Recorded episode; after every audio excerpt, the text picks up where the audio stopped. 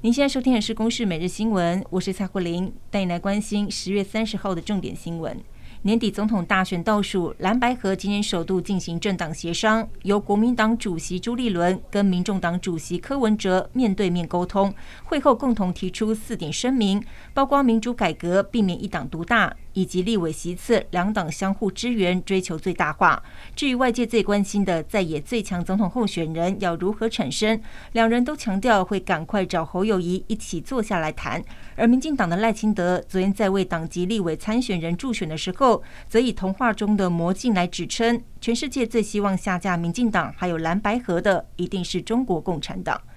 美方出售国军一百零八辆 M1A2 战车，明年首批三十八辆将会抵达台湾。但国军规划新建四十五座战甲车掩体，强化战力保存。原本预算九亿元，但设计承包商要求提高到十七亿元，否则只能够完成二十座。国防部长邱国正则是回应，面临了许多问题，但不会两手一摊就没辙。目前还有其他掩体可用，也会提出其他的方案来解决。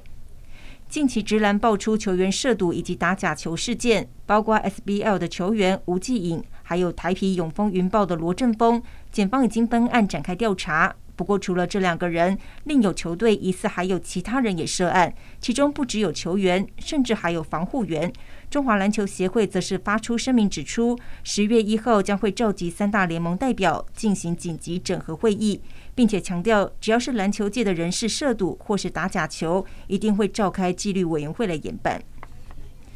国内医院龙头台大医院爆出劳资争议，台大医院企业工会今天表示，接获到护理师投诉，院方在没有经过同意之下，不当的进行调动，强行要求占床率比较低的新生儿科护理师到其他单位来支援轮调，而不将人力的缺口补齐。对此，院方则是回应。中重度病房因为少子化减床，才会进行人力调度，相互支援，会再和同仁进行沟通。